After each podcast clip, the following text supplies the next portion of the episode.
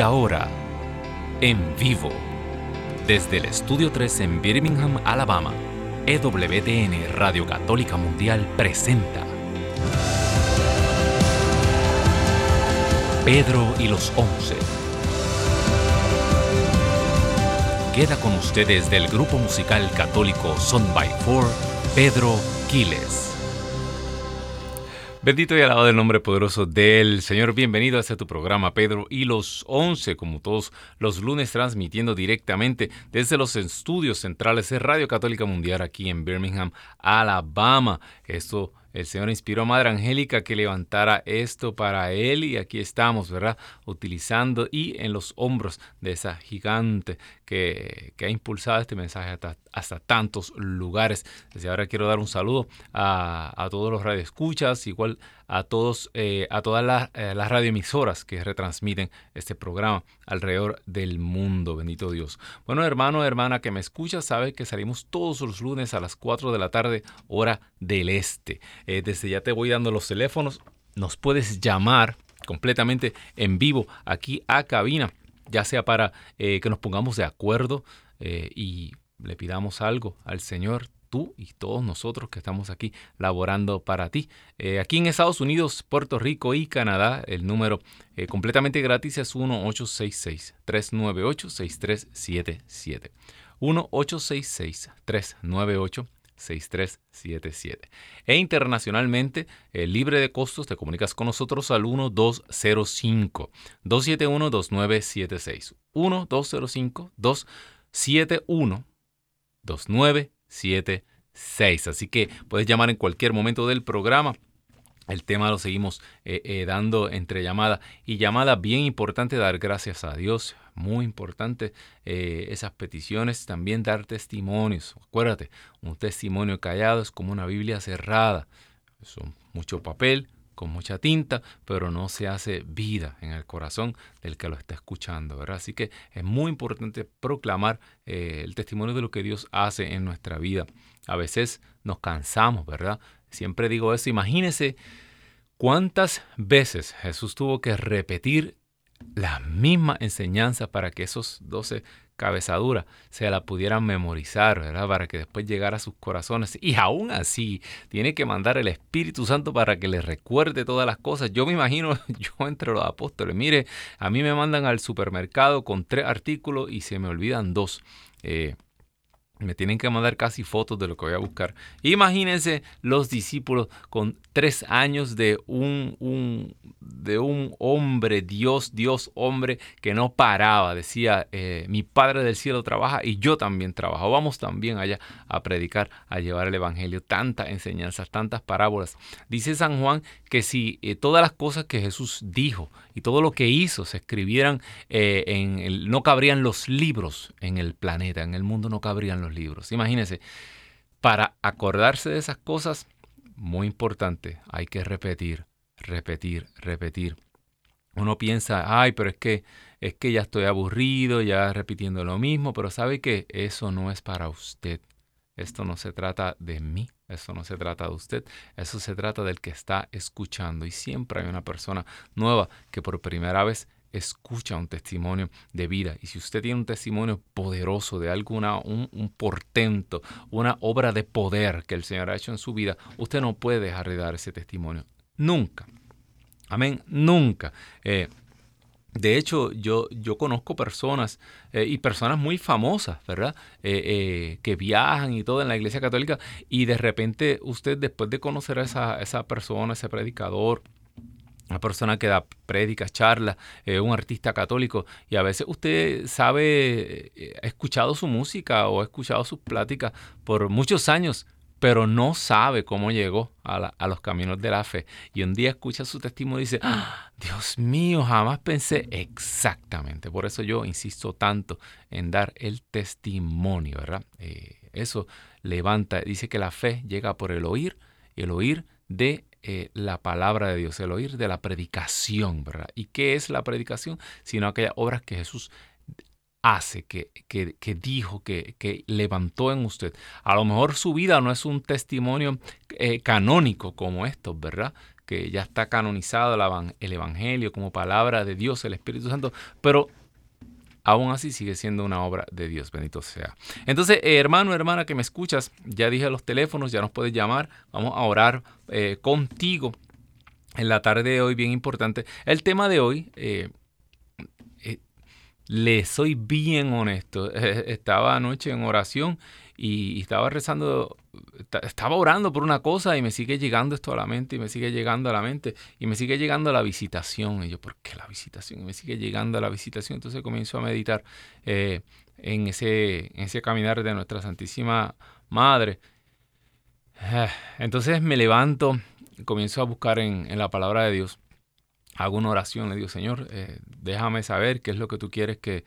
Y me sale este texto de la segunda de Samuel, capítulo 6. Y segunda de Samuel, capítulo 6 es un texto, yo le digo que son textos recurrentes, son temas que usted los trabaja por el resto de su vida son lecturas que marcan su vida o que, o que significan mucho para usted. Y ya cuando a usted le salen esos temas, ya usted más o menos entiende lo que Dios le está queriendo decir. Y este tema de cuando David mueve el arca y la, la trae a Jerusalén, pues es una prefigura, ya para eh, spoiler, una prefigura de la visitación, ¿no?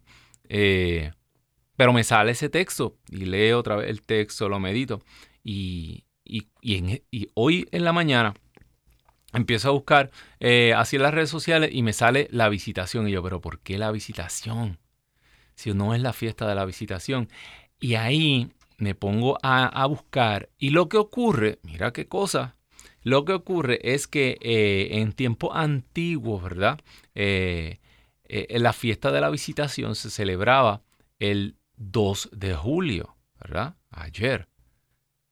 Mire qué cosa más increíble. Yo me quedé antiguamente y luego pues, eh, pues, varios papas han seguido cambiando la fecha. Usted sabe que los calendarios litúrgicos pues la iglesia los ha cambiado. Eh, pero antiguamente la fiesta de la visitación se celebraba el 2 de julio. Entonces quiere decir que desde anoche eh, el espíritu se está moviendo y me está hablando de esto, hablando de esto. Y entonces pues yo dije, mi esposa me dijo, pues ya tú sabes cuál es el tema de hoy. Y yo, pero es que yo no iba a hablar de eso. Ok, pues yo hay que ser obediente a las cosas del Señor. Así que nos vamos a Segunda de Samuel, el capítulo 6. Y, aquí se habla pues de, las, yo digo, las aventuras de David, ¿verdad? Pero dice que David reunió a todo lo mejor de Israel, unos 30 mil hombres, y se dirigió a Baalá de Judá, acompañado de todo su pueblo. Quería traer el arca de Dios sobre la cual ha sido pronunciado el nombre de Yahvé Sabaoth, quien se sienta en ella sobre los querubines. ¿verdad? Miren todas la, eh, eh, las imágenes que, y cómo ellos entendían que, que, el arca y la presencia de Dios estaba ahí presente realmente. Dios que no habita en, en, en dice la palabra que él no habita en casa hecha por mano de hombres, de seres humanos. ¿Qué casa me construirás? Le dijo Dios a David. Pero tú, ¿qué casa me vas a construir? ¿Qué casa me puedes construir tú, verdad? Un simple hombre. Pero aún así, por la misericordia, eh, eh, Dios quiere morar en medio de su pueblo, porque Él nos ama. Él no quiere estar distante y Él siempre, la intención de Dios ha sido morar, estar en medio de nosotros, en tu familia, en tu comunidad, en tu iglesia, ahí presente, vivo, real, no una escena, no, no, ahí. Y así era eh, Dios con Israel. También es bien importante entender algo. Fíjate, por mucho tiempo, y esto, y esto es un tema que, yo no, domino mucho porque tendría que, que, sentarme a hacer un estudio bien profundo de esto, pero por mucho tiempo yo decía, ¿por qué tanto monumento? Porque donde quiera que llegaba el pueblo tenía que levantar un altar y hacer esto y a consagrar aquí y dejarlo y, dejar monumentos por todas partes. Y, y ahora yo me he dado cuenta eh, leyendo la escritura también y, por, una, y por unos escritos de, de unas personas que estoy, eh, que hay, hay un mundo invisible. Hay un mundo invisible eh, el cual nosotros no podemos captar, obviamente, pero en, en el universo, y vamos a pensar en la Tierra, se, está, se está peleando una guerra. Esto es una guerra invisible entre, como dice San Pablo, entre potestades del mal y potestades del bien, ¿verdad? Principados, legiones. Mire todas las imágenes que utiliza San Pablo. Y es que desde tiempos ancestrales hay una lucha, ¿verdad? Y eso lo creemos nosotros, eso es parte de la teología católica. Eh, eh, eh, San Miguel y sus ángeles echaron fuera, ¿verdad? A la serpiente antigua, a Satanás, cayó, Satanás está aquí y hay una rebelión, eso lo podemos encontrar en el Génesis, esta rebelión de estos ángeles. Eh, y si, si usted revisa, me parece que Deuteronomio 32, habla de cómo eh, eh, en los sucesos de la Torre de Babel, cómo cada nación que se fue iba liderada por una fuerza espiritual. En el libro de, de, Daniel también nos encontramos cómo dice, no, estoy luchando contra el ángel de Persia. ¿Verdad? Es un vocabulario... Entonces yo siempre pensaba que esto eran como literatura fantasiosa, simbolismo. Pero ¿qué tal? Fíjate, ¿qué tal si, ahora, ¿qué tal si realmente eh, existe esta lucha invisible entre, y, nosotros somos, igual que los ángeles, eh, somos estos guerreros que vamos eh, echando fuera y rescatando estos territorios que han sido eh, invadidos por estas eh, entidades del mal, demonios y fuerzas espirituales. Entonces, ahí empieza todo a tener sentido. ¿Por qué entonces, claro, eh, eh, eh, el pueblo estaba consciente y los antiguos hebreos estaban conscientes de eso? Por eso usted ve en el Viejo Testamento que se habla de los dioses, el dios de ese pueblo, el dios del otro pueblo. Y ellos tenían la, la visión de que era como el dios de nosotros es el dios verdadero y no hay otro como Yahvé, Sabaoth que es el que gobierna sobre todos los demás dioses. Pero era una guerra como de dioses, y así se entendía la antigüedad. Por eso ellos le rendían culto a su Dios, para que su Dios peleara con el Dios, pero el Dios de Israel era el verdadero Dios. Y por eso entonces cuando llegaba el pueblo, ellos quitaban los ídolos y consagraban, reconsagraban y declaraban este territorio ahora le pertenece a Yahvé. Y ahí entonces todo empieza a tener sentido. ¿Me entiendes? ¿Por qué había que quitar todas estas estatuas? ¿Por qué teníamos que sacar todos estos dioses y, y consagrar? Fíjate. Y ahí entonces los lugares tienen sentido. Porque si no, ¿qué sentido tendría cada vez que hay una aparición y se aparece nuestra Santísima Virgen y pide que se levante aquí un santuario? Y tú dirás, ¿para qué otro santuario? ¿Verdad? Y, y, se le aparece allá que el santo le dice, levántame aquí un templo. Y levántame y dice, pero, pero que, eh, tú, eh, estos son como Bob el constructor, donde quiera que sea, y se aparece, hay que levantar. Ah, eso no tiene sentido si no fuera porque realmente en esos lugares donde se están levantando estos lugares de culto, se está consagrando espiritualmente estos lugares para Dios y se están echando fuera todas estas potestades, oscuridades que están apoderadas de sus hijos. De hecho, yo escuché un testimonio una vez bien fuerte y esto, eh, esto era un testimonio de una clínica abortiva. Y eh, las fuerzas pro vida aquí en Estados Unidos por mucho tiempo estuvieron eh, luchando para cerrar ese, ese, centro de aborto. Y era un centro de aborto en un, no me acuerdo exactamente el estado ahora, puedo, ah, puedo buscarlo luego porque es un testimonio real. Eh, y, por años y años y años las fuerzas pro vida estuvieron luchando para cerrar esa clínica de abortos. Y al final lo lograron. La clínica de aborto quebró y se tuvo que ir. Y eh, eh, las fuerzas pro vida, las organizaciones pro vida, lograron comprar el edificio. Y ellos querían convertir ese edificio en, en una clínica donde realmente se le diera apoyo a la mujer a la mujer que está, eh, que está pasando, esa muchacha que está pasando por un mal momento, esa muchacha que está dudosa, que la están influenciando, resuelve el problema, ahora eh, eh, tienes, tú, eres muy joven, tú no puedes, y se le está tratando de lavar el cerebro o agarrarle en ese momento de vulnerabilidad para que mate a su hijo. Entonces lograron comprar esa clínica y cuentan que, que querían ir a orar. Luego que te, dice que entraron eh, lograron entrar por el callejón de atrás, abren la puerta y se quedaron en reunirse allí, entran y se reúnen eh, y empezaron a caminar por todos los todos esos pasillos y la puerta, la puerta trasera donde donde sacaban a todos los cadáveres de todos estos niños, los, echaban a la basura. De hecho, hace poco, eh, hace poco lograron rescatar unos cuerpos de, unos, de unos bebés de víctimas del aborto y, y le sacaban fotos, es horrible. Pero, pero nadie quiere enfrentarse a estas realidades y los niños mueren con las bocas abiertas, gritando de dolor.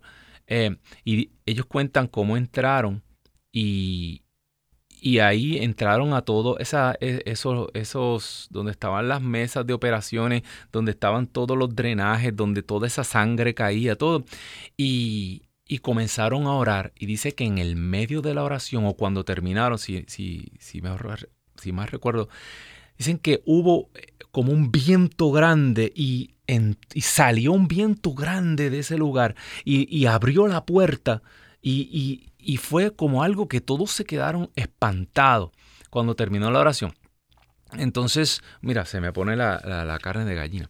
Eh, Luego, cuando salen a la calle, todos contando este testimonio, eh, las personas de vecinos del lugar le, fueron a preguntar y le decían, oiga, ¿y, ¿y por qué quitaron la estatua que estaba en el techo? Y ellos, ¿qué estatua? Sí, mira, ¿por qué removieron la estatua que había en el techo? Y yo, pero es que nosotros no hemos removido ninguna estatua. Y todos los vecinos dicen, sí, en el techo siempre había una, una estatua de un dragón, era una gárgola que estaba en el techo y no estaba. Ellos no la habían visto. No saben qué pasó.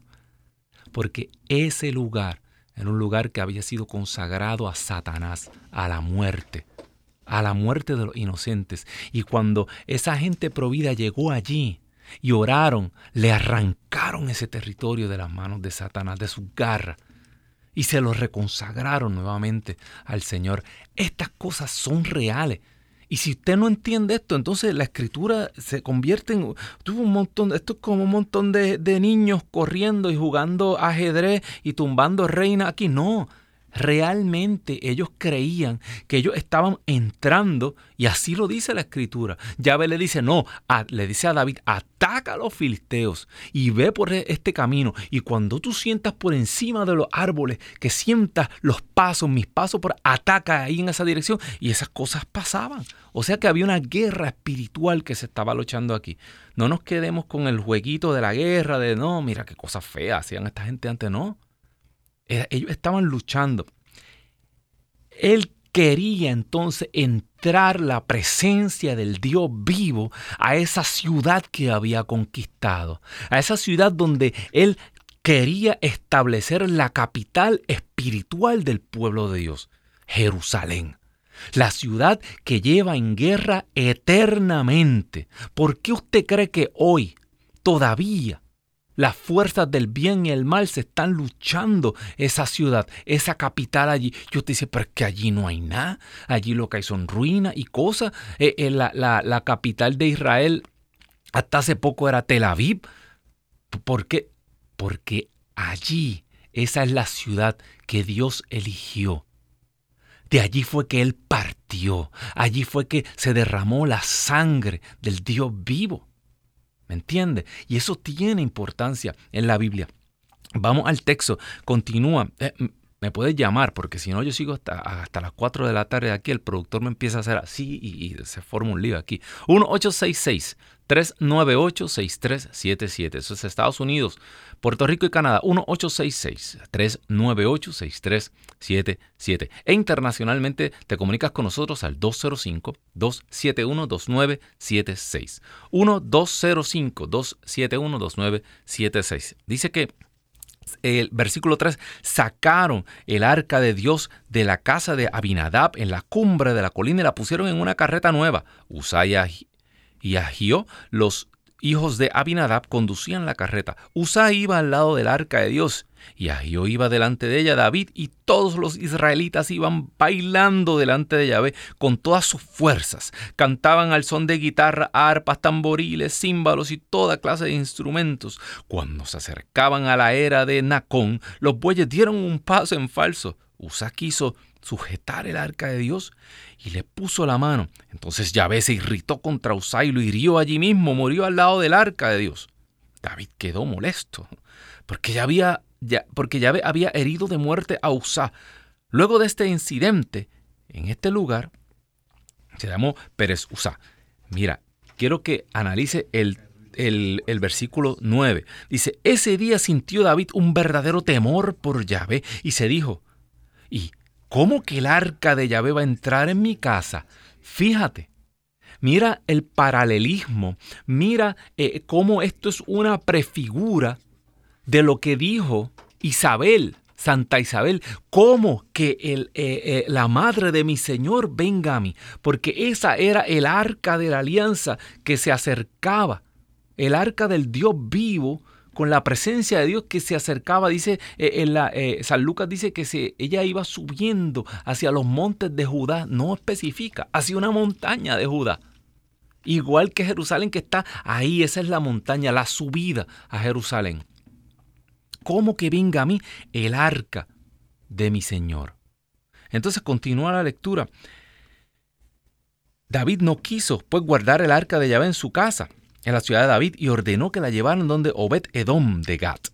El arca de Yahvé permaneció tres meses. ¿Cuántos meses permaneció María en casa de Isabel?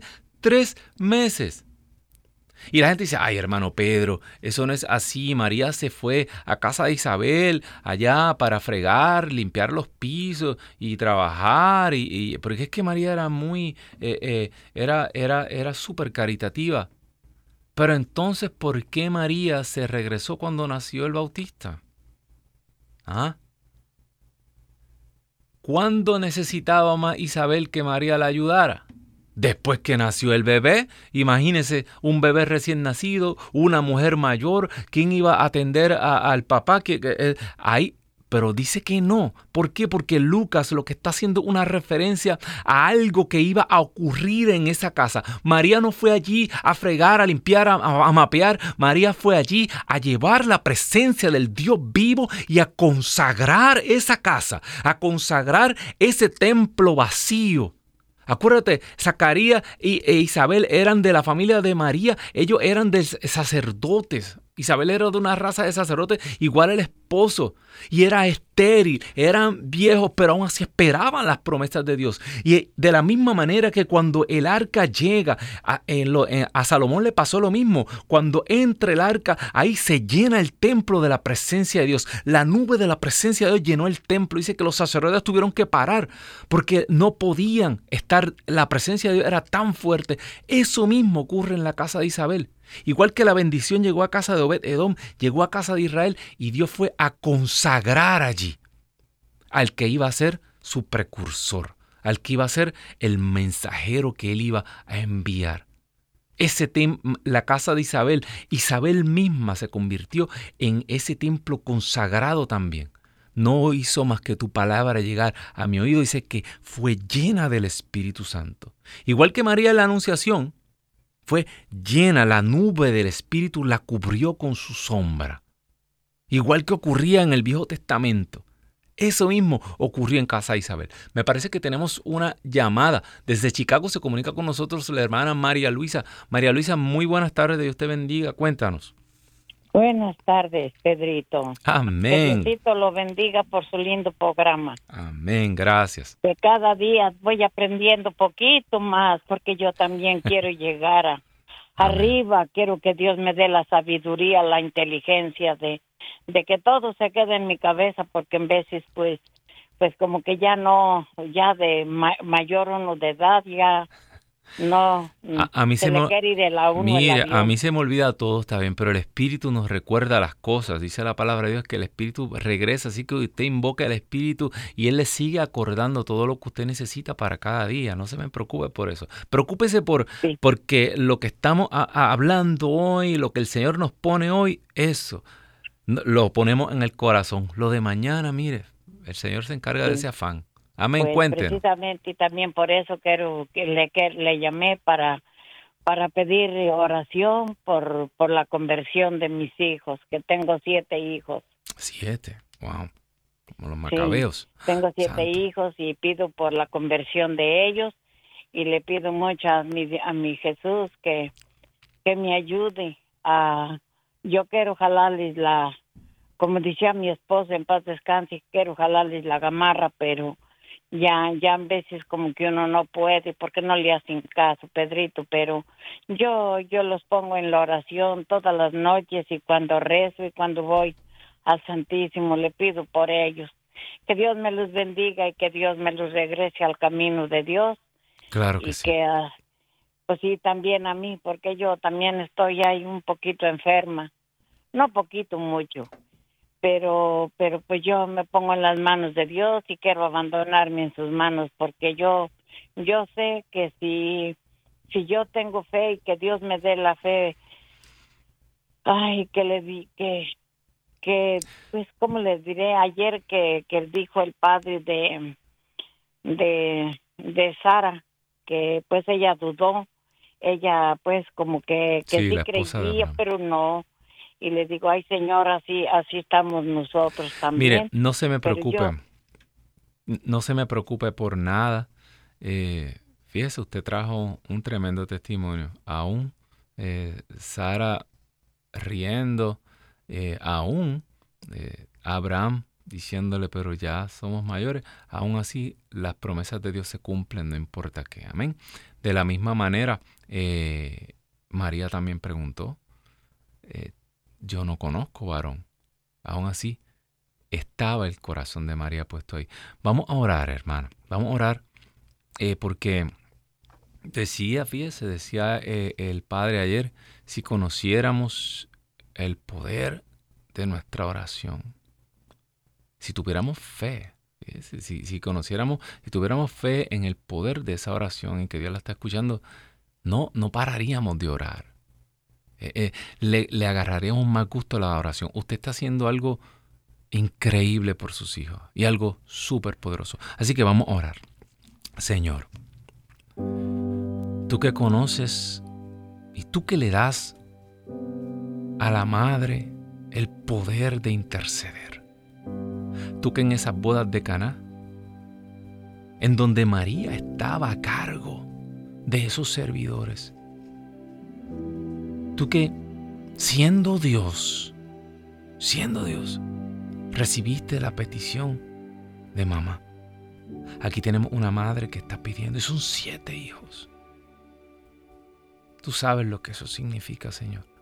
Señor, tú prometes en tu palabra que si tenemos fe en ti, Señor, que nos salvaremos nosotros y toda nuestra familia. ¿Cómo va a ser esto? Es un misterio profundo, no sabemos. A veces vemos nuestra familia tan perdida, tan reacia, tan alejada. A veces nuestra familia no quiere saber de Dios. ¿Cómo va a ser esto? Es un misterio. Pero Señor, creemos, pero aumenta nuestra fe. Creemos, pero aumenta nuestra fe en esta hora de que Señor en esta oración tú estás reclamando, Señor, igual que este pueblo caminaba y reclamaba para ti esos lugares, Señor. Ya queremos reclamar personas, Señor. Sopla rúa de Dios en este momento. Comienza a reclamar estas personas como territorio tuyo. Comienza a reclamar estos siete hijos como propiedad tuya. Conságralos, Señor. Átalos, Señor, a tu reino, Señor. Aleja de ellos toda maldad, toda inmundicia, Señor. Señor, a veces tú nos tienes que podar, a veces nos duele, a veces es duro cuando tú, Señor, como hablábamos eh, eh, eh, en estos días, cuando tú, igual que la higuera, tú haces un hueco, un surco a nuestro alrededor, se rompen raíces, se rompe el terreno, duele, pero Señor, eso es lo que necesitamos para salvarnos. Sopla rueda de Dios, que no se pierda nuestra familia, nuestras esposas, los esposos, los padres, las madres, los hijos, los sobrinos. Sopla rueda de Dios. Esto te lo pedimos por la intercesión de María Santísima, porque tú eres la reina del cielo. Y tu Hijo vive y reina por los siglos de los siglos. Amén, amén y amén, bendito Dios. Bueno, increíble. Eh, no se me preocupe, doña María, que siga orando, siga orando. La oración de una madre tiene mucho, mucho poder. De hecho, eh, eh, llega un momento en que ya los hijos tienen cierta edad. Todos los sociólogos, psicólogos, los expertos dicen que ya a los siete años nuestros hijos tienen el carácter ya formado. después de los siete en adelante es poco lo que se puede hacer y cuando ya llegan 12, 13, 14 años, ya ya, ya no lo han llenado con, un montón de cosas que, hay que comenzar a orar, porque ya eh, mientras más, mientras más eh, eh, enfatizamos y más lata, digo yo, damos, a veces lo alejamos más. Así que los padres y las madres, vamos a orar vamos a ofrecerle nuestros hijos, ¿verdad? Al Señor y, orar para que todas estas oscuridades salgan, porque es que son muchas las oscuridades que, están encima de ellos a través de las redes sociales, de la televisión, de las amistades. Mire, si usted consigue que, que su hijo tenga unos cuantos buenos amigos, eso es, considérese usted una persona privilegiada. Bendito Dios. Eh, ya sabes, 1-866-398-6377. 1-866-398-6377 e internacionalmente 205-271-2976. 205-271-2976. Dice que eh, la palabra de Dios continúa, versículo 11, que tres meses permaneció el arca en casa de Obed Edom de Gad y Yahvé bendijo a Obed Edom y a toda su familia.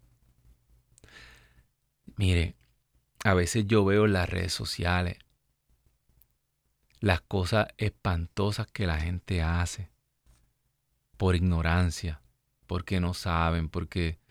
Eh, eh, y, y, y, dejan entrar a sus casas una serie de ritos y cosas nueva era y, un montón de filosofías que si, que si, que si reiki, que si limpia, que si yoga, que si en, en comunión con qué, usted no tiene que estar en comunión con nada y con la naturaleza, con esto. Mire, nosotros estamos en comunión con el Espíritu Santo, nosotros somos templo del Espíritu Santo. Cualquier cosa que usted deje entrar a su templo es una profanación.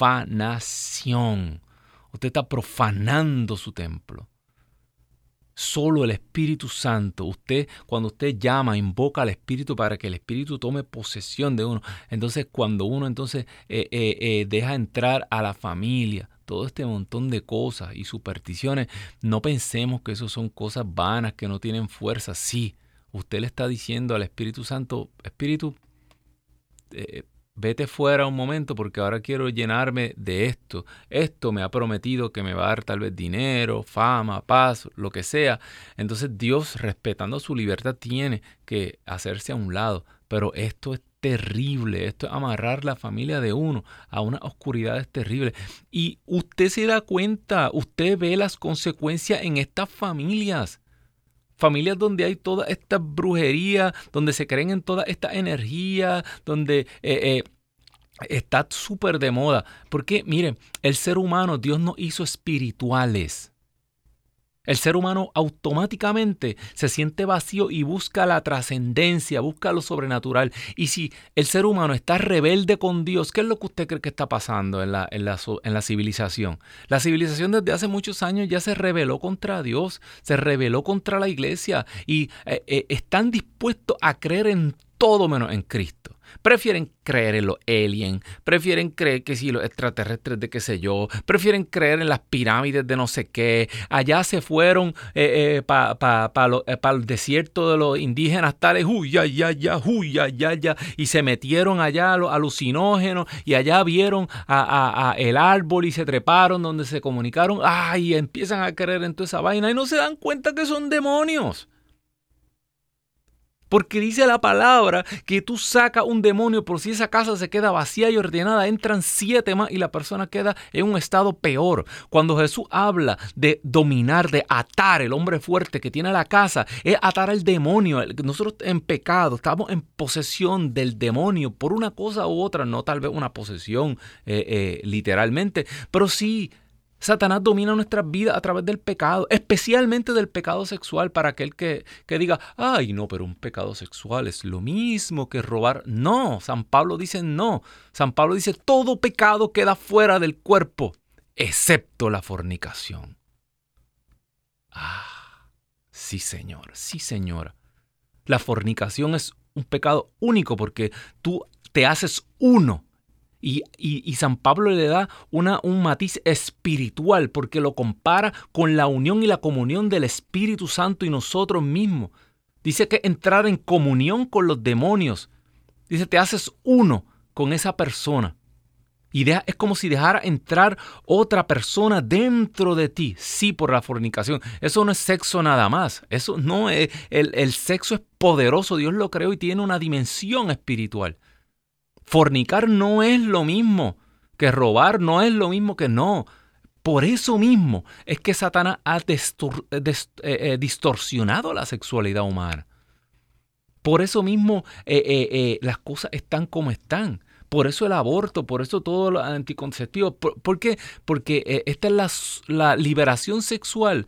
No ha hecho otra cosa que sacar a Dios y nosotros llenarnos de un montón de cosas espirituales que ahora dominan nuestra vida. Todo esto, estos son batallas espirituales. Y los antiguos estaban conscientes de esto. Por eso ellos consagraban sus templos, consagraban, ellos querían que el Dios de Israel llegara y dominara ese lugar y tenían que sacar fuera todo otro Dios que hiciera competencia. Por eso la pelea grande de Dios con su pueblo es que la idolatría. ¿Ah? ¿Ah? ¿Ah? ¿Ah? Y hablaban, y, la, y, de hecho, la, eh, eh, la, la dimensión, esta idolatría siempre se le compara con prostitución. Cuando hablan de prostitución es idolatría en el Antiguo Testamento, pero era porque estaban bien, bien eh, estrechamente ligadas. Y en los templos antiguos eran prostituciones y orgías sagradas.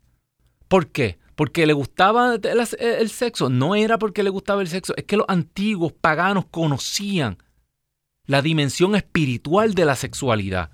Y todavía hoy se realizan estos, rituales sexuales paganos y estas orgías y estas cosas porque el, el, espiritual interviene en la sexualidad. Y, se manda, y Dios manda a eliminar todo esto. San Pablo era súper estricto con esto. No, no más fornicaciones, no más. De hecho, la palabra porneia viene de esta, de, esta, de, de, eh, esta sexualidad eh, ritual, prostitución porneia, donde sale la palabra pornografía. Es de esto. Así que, mire, por muchos años yo busqué a Dios de verdad. Por mucho tiempo yo buscaba y era como, yo le huía más bien, le huía a Dios.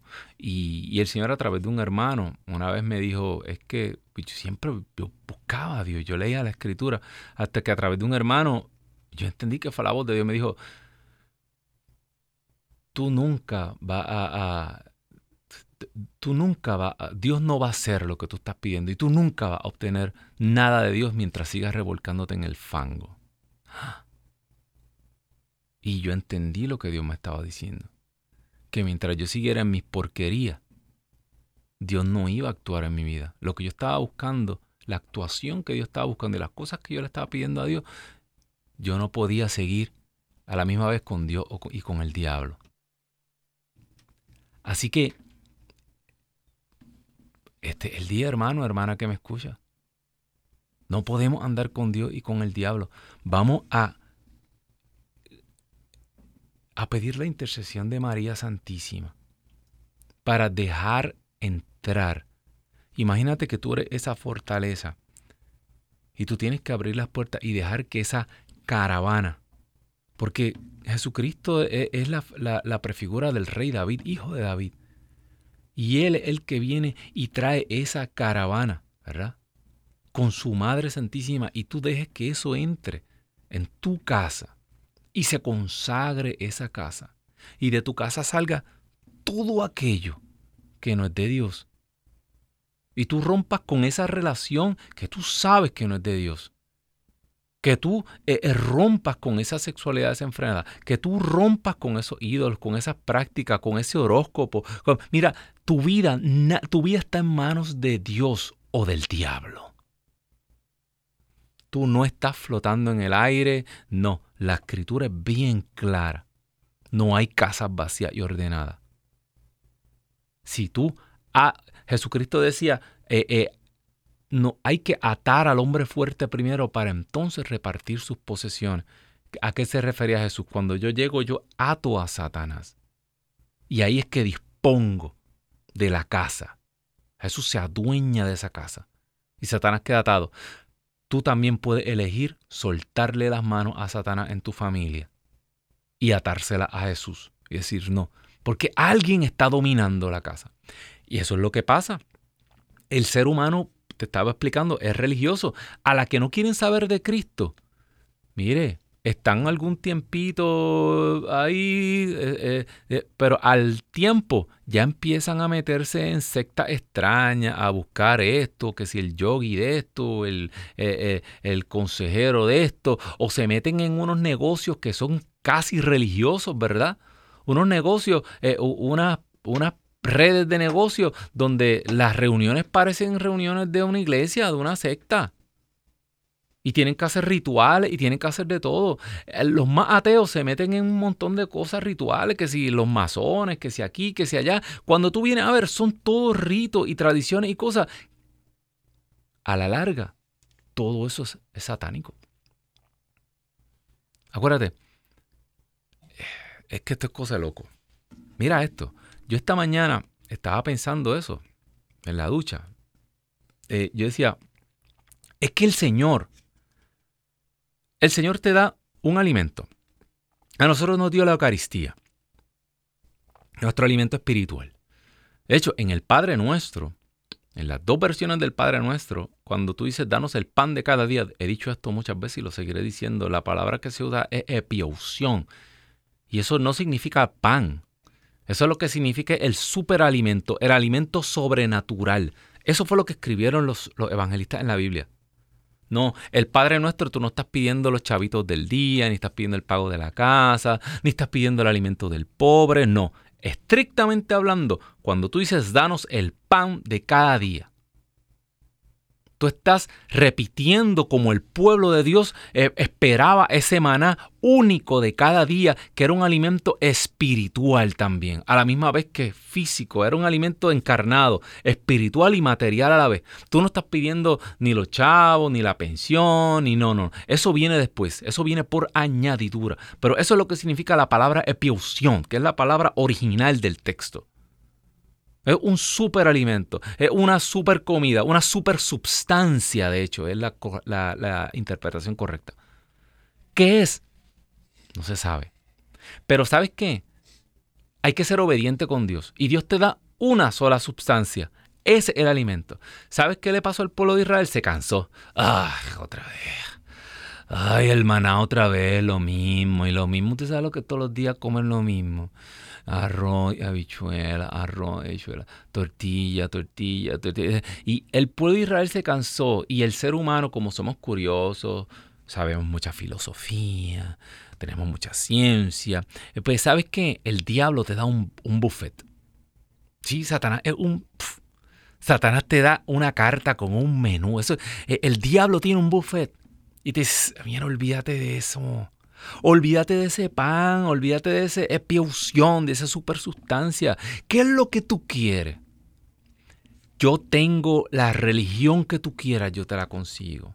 Si a ti te gustan los animales, la, naturaleza, mira, vámonos para allá con la Pachamama y ¡guau! Y te elevamos en la montaña. Yo tengo unos arbolitos sagrados, tú los abrazas. Allá agarra el animalito y el espíritu de qué sé yo, del coyote y del chino y del otro y del mono. ¡Ah, mira! Eh, y Ah, no, a ti te gusta eh, eh, unas religiones más. Ah, yo te tengo muchas.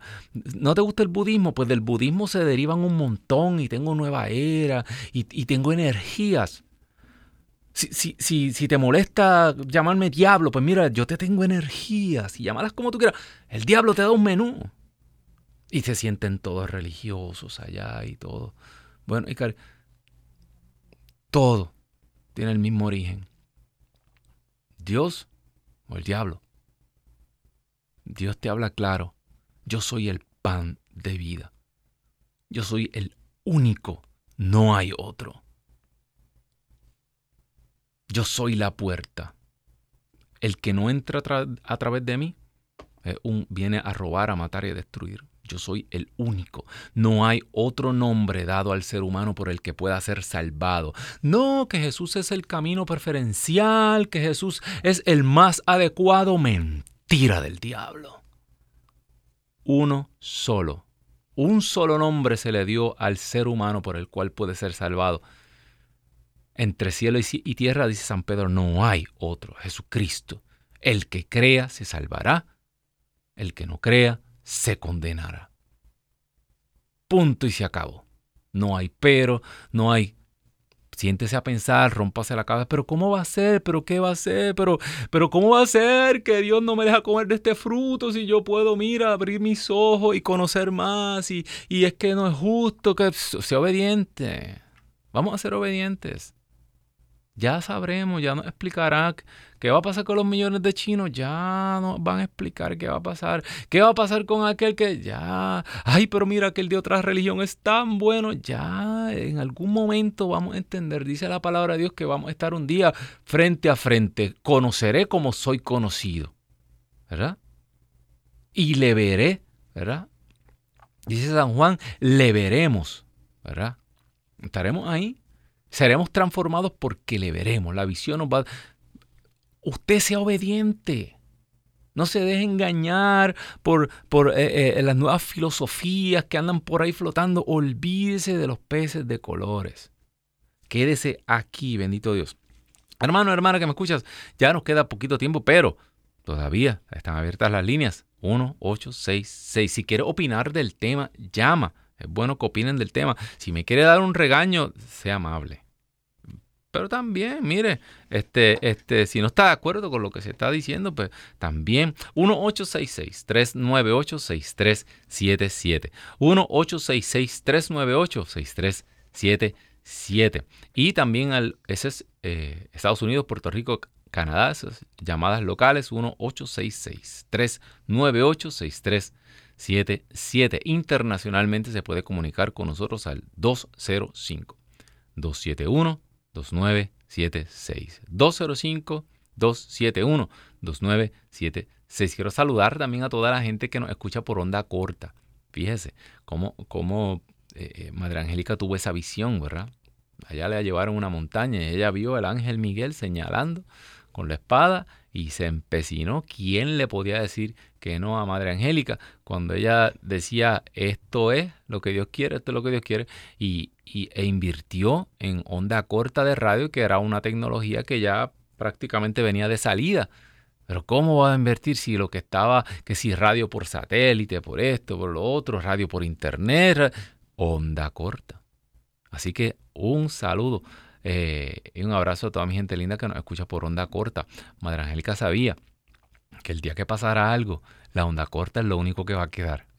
y cuando, cuando se va la luz, la electricidad, se va el internet, se va lo que sea, onda corta es lo que va a quedar. Es lo que tenga la antenita esa. Ahí van a escuchar ustedes.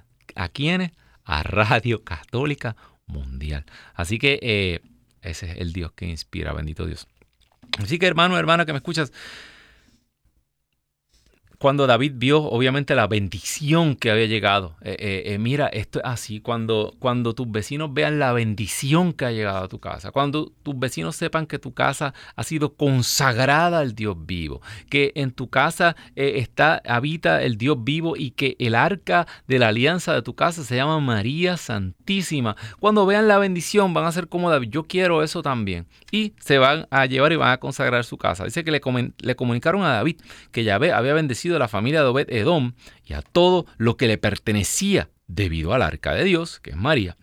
David entonces fue para allá y con gran alegría hizo transportar el arca de Dios desde la casa de Obed hasta la ciudad de David. Cuando los hombres llevaban el arca, dieron los seis primeros pasos, se ofreció como sacrificio un buey y un ternero gordo. David bailaba y hacía piruetas con todas sus fuerzas delante de Yahvé, vestido solo con un efod de lino.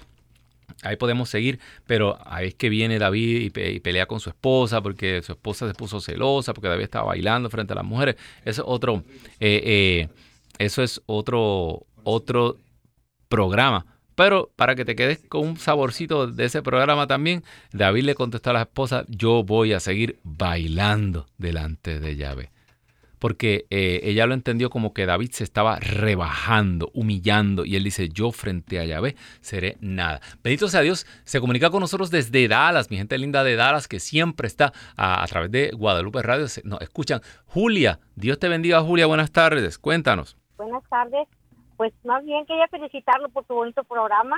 Gracias Julia. Este, que Dios nos bendiga siempre. Este, y pues poner en oración a mi esposo, a mi familia porque yo le había hablado antes que mi esposo estaba batallando con unas cirugías mucho y bendito mi Padre Santo que se, ha, se las han hecho. ¿Y cómo salió? Este, por problemas de su vista que, que se dio un golpe en el ojo. Sí. Y pues gracias a Dios con las oraciones. mi esposo ha estado agarrando ya dos cirugías más y wow. pues gracias a Dios Señor y que Dios me lo siga bendiciendo porque Está muy buenos programas. Gracias, doña Julia. Pues claro que sí, vamos a orar. Mire, tantos ciegos, ¿verdad? Que el Señor sanaba. Y, Él sigue utilizando las manos de los doctores, porque el Señor nos dio la medicina, ¿verdad? Y nos dio la inteligencia y la capacidad para lograr tantas cosas, pero eh, usted reconoce que detrás de todo esto está la mano de Dios. Así que vamos a orar. Igualmente, con doña Julia, eh, nos unimos también para para orar por todos los enfermos. Eh, mire, uno, uno, uno, puede perder eh, cosas materiales, uno puede perder muchas cosas en la vida, pero, pero perder la salud, a la salud de los que uno ama, a la salud de nuestros hijos, eh, o perderlos físicamente aquí por una tragedia, es, es lo más duro que, que nos puede ocurrir a los seres humanos. Todo lo demás uno lo puede reemplazar. Pero dice la palabra que el Señor no da a nadie una cruz más pesada de, la que podemos cargar. Y es duro entenderlo en ese momento, decía el Padre en la humildad de ayer. El que quiera, el que quiera seguirme, que tome su cruz eh, y me siga. El que pierda su vida por mí, la hallará. El que gane su vida completa, si no estoy yo, la perderá. Así que nos unimos a Doña Julia. Primero en dar gracias, Señor, damos gracias porque tú te sigues manifestando en la visión de este hombre. Señor, porque de la misma manera que tú hiciste el lodo y lo untaste en, en los ojos de aquel ciego, tú sigues, Señor, haciendo lodo y abriendo nuestros ojos. Sopla rúa de Dios en este instante. Que caigan escamas de sus ojos como cayeron de los ojos de San Pablo. Sopla rúa de Dios, abre, abre su vista. Dijo aquel ciego, Señor, que vea. Señor, que pueda ver y muchos de nosotros que podemos ver físicamente, pero no tenemos visión espiritual. Nos acecha la oscuridad, nos acechan todas estas cosas y las dejamos entrar a nuestras casas. Sopla rúa de Dios y abre nuestros ojos en este momento.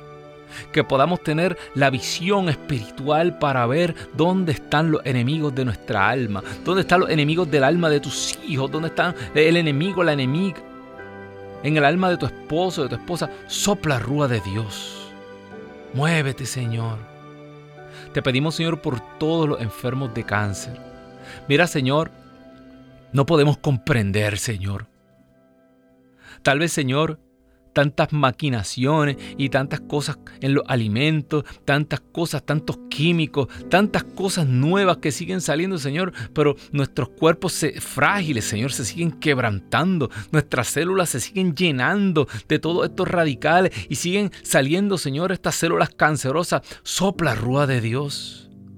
Señor, para ti, Señor, sanar un cáncer es sencillo, porque todo es posible para ti. todo es posible, Señor. Señor, te damos gracias por esta oportunidad que tú nos has dado en la tarde de hoy. Te pedimos, Señor, que se siga repitiendo y que tú, Señor, esté en cada hogar que ha estado escuchando en esta tarde. Gracias, hermano, hermana, que me escuchas. Recuerda que tienes una cita el próximo lunes, aquí a las 4 de la tarde, hora del este, con Pedro y los 11. Que Dios los bendiga. Chao.